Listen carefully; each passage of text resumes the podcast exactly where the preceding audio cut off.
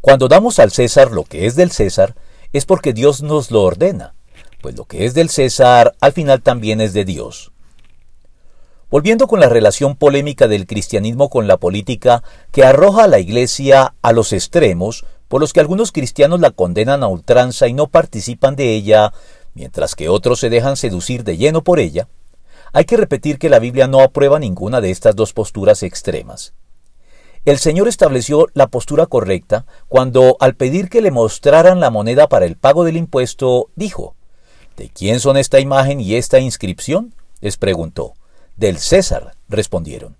Entonces denle al César lo que es del César y a Dios lo que es de Dios. Mateo 22, 21. Cristo nos insta entonces a darle al César lo que es del César y a Dios lo que es de Dios. Sin embargo, este versículo no es como algunos lo malinterpretan, una autorización para dividir la realidad en un ámbito secular, fuera de la iglesia y más allá de ella, y otro religioso en la iglesia, sin que exista relación entre ellos y con unas reglas de juego diferentes, pues en realidad aún la sujeción al César está subordinada a la sujeción a Dios.